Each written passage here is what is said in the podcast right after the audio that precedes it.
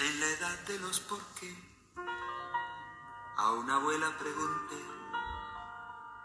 por qué los hombres reían, por qué existe la alegría. Hola, buenas tardes, soy Marcela Latorre, bienvenidos al podcast de Anemia al grano. Hoy vamos a hablar sobre la correlación que hay entre la deficiencia de hierro y los cálculos renales, que son las piedras en el riñón, así como las infecciones urinarias. Empezamos con la nota de descargo de responsabilidad. El contenido de este podcast es solamente información general y experiencia personal. No pretendo ni tengo la intención de sustituir el consejo de sus doctores, tratamientos o diagnósticos. Y bueno, inicié este podcast con la canción del cantante argentino Piero, que la verdad es sus letras de sus canciones son hermosísimas, pero yo creo que no hay una edad de los porqués. Siento que es una obligación hacernos preguntas para poder conocer, para poder descubrir e investigar. Así es que hay que continuar haciéndonos preguntas y ir a la raíz de las cosas, por qué suceden las cosas, para poder prevenir, ¿verdad? Y bueno, hoy tuve la oportunidad de platicar telefónicamente con la doctora Francisca Roth Walter de la Universidad de Viena. Ella es doctora en Ingeniería Química y es de las que está haciendo con un equipazo un, investigaciones fascinantes referente a la deficiencia de hierro.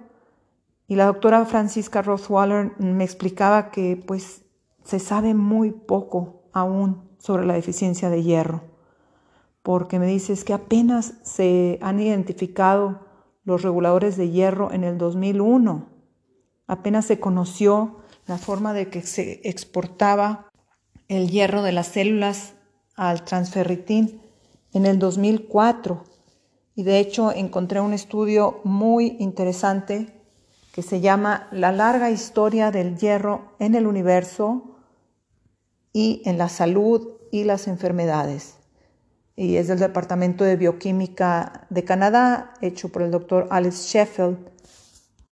Y aquí nos explica pues que apenas el, doctor Nicolas Lemay en 1703 identificó la bioquímica de la sangre que, que, estaba presente el hierro. No tenemos pues un poquito más de 300 años que se ha sabido esto. Y fue en 1746 que Vincenzo Mengani sugirió que la comida del hierro puede incrementar el nivel de hierro en la sangre.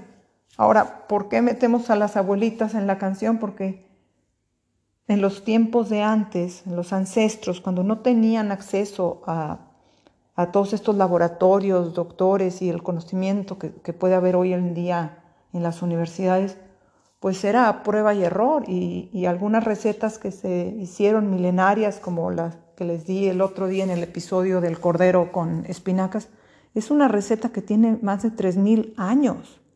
Entonces hay que ponernos a pensar cómo le hacían ellos para sobrevivir, por qué existían estas recetas, ¿verdad?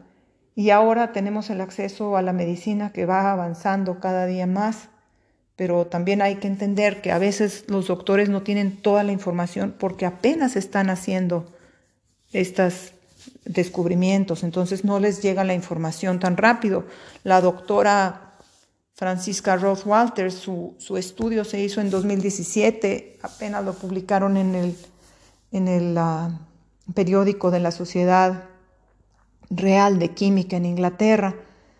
Y bueno, un estudio que encontré ahora apoyando la hipótesis de que los cálculos renales tienen mucho que ver o, son consecuencia de una deficiencia de hierro, este estudio apenas se, publicó en 2019. Esta información va a tardar unos 20 años a llegar a los consultorios de los médicos generales, a menos de que estén con un constante eh, conferencias y hay que ir a, pláticas, ¿verdad? Hay un doctor muy, muy apasionado que está en Navarra, es José Antonio García, y él tuvo unas conferencias en el 2017 que, no, que él dice que el 30% de las personas que va a donar sangre en Navarra no puede donar porque son anémicos y la mayoría son mujeres. él también está abogando porque se trate de prevenir la anemia y de hacer un, tratamiento temprano, un tratamiento precoz, no decir, bueno, pues es anémica y, poco a poco que se mejore, porque él nos explica que una vez que, que se logra detectar la anemia se pueden prevenir muchas otras enfermedades. Nos dice que el déficit de hierro es un mal silencioso y debería de ser un signo de alarma, no que se ignore, ¿verdad? Ya que desarrolla, la deficiencia de hierro desarrolla otras enfermedades. La, importancia del hierro es básica para un buen funcionamiento del riñón. Entonces la doctora Rosa María Martínez García es profesora en la Universidad de Castilla en La Mancha y publicó en el periódico de nutrición hospitalaria la, relación que hay con los cálculos renales. Entonces, el sufrimiento que es una piedra en el riñón, en lo personal yo tuve dos, no se les desea ni a su peor enemigo, dicen que es un dolor más intenso que un parto. Y bueno, si si hubiéramos sabido que era anémica se podría haber evitado. Lo que explica el señor José Antonio García de Navarra es que la mayoría de los pacientes que llegan al hospital son anémicos o traen una deficiencia de hierro y esta generalmente se hace para un lado, se atiende la, enfermedad inmediata. Entonces siempre se deja así como para después, ah, de casualidad también era anémico.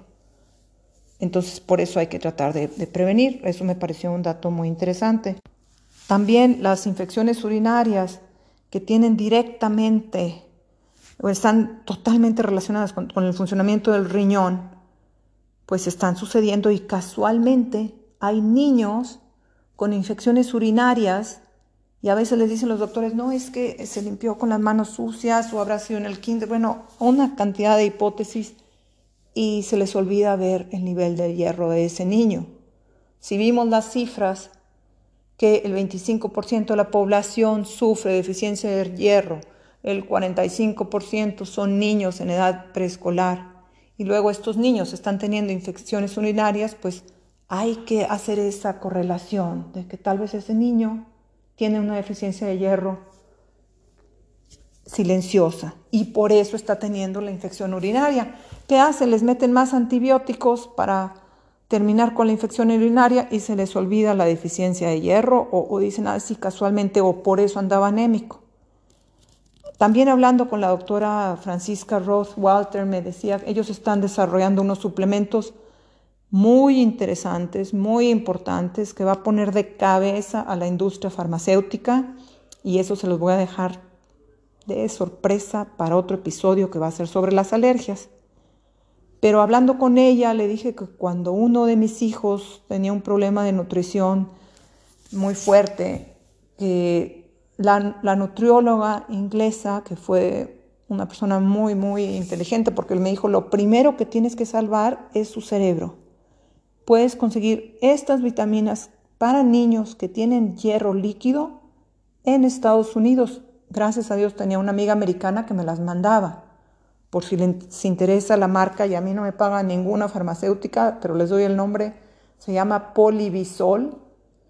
Tenía un dibujito de, del conejito Pedro, Peter Rabbit, y me las mandaban desde allá porque eran las únicas que podía conseguir vitaminas para niños que incluyeran un hierro que no dañara el estómago de fácil absorción.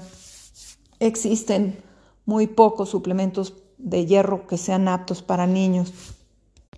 Y al hablar de esto con la doctora Francisca, pues me decía, es que no existían, porque todo esto de la bioquímica del cuerpo y la importancia del hierro en el cuerpo es un área donde apenas inicia la investigación y están haciendo solicitudes de fondos para poder investigar los académicos, los científicos y los químicos entonces, pues sí, sí va a tardar eh, en llegar esta información a los consultorios, así es que les paso lo, que, o las conclusiones a las preguntas que he tenido de de, desde hace 20 o 15 años. He logrado encontrar estos estudios. pónganselo en la mesa a sus doctores o a sus, en el consultorio al ir a platicar con ellos y pueden tener ellos también acceso a esta investigación, ¿verdad? Pero a veces no se han hecho estas correlaciones porque se tardan mucho en comprobar. Eh, son 10 años de investigación y luego en publicar. Y, por ejemplo, ya que sea una investigación, para que sea válida tiene que ser peer approved, que son los más, los más sabios este, que, que aprueben que esta investigación sea realmente válida. Y pues sí se tardan de 15 a 20 años en llegar al dominio de los doctores y olvídense del dominio público en general. Entonces les paso esta información, así es que si tienen algún síntoma de infección urinaria o de alguna piedra en el riñón o creen que han sido que tengan la tendencia o tal vez que sus padres, su padre o su madre la tuvo, o que sea algo genético, revísense el nivel de hierro, no salten luego, luego a la conclusión que son deficientes en hierro. Es, yo lo único que sugiero es un examen de sangre, que les estudien la hemoglobina, el ferritín, el nivel de hierro y la vitamina B12. Espero que esta información haya sido de interés y nos vemos en el próximo episodio. Gracias.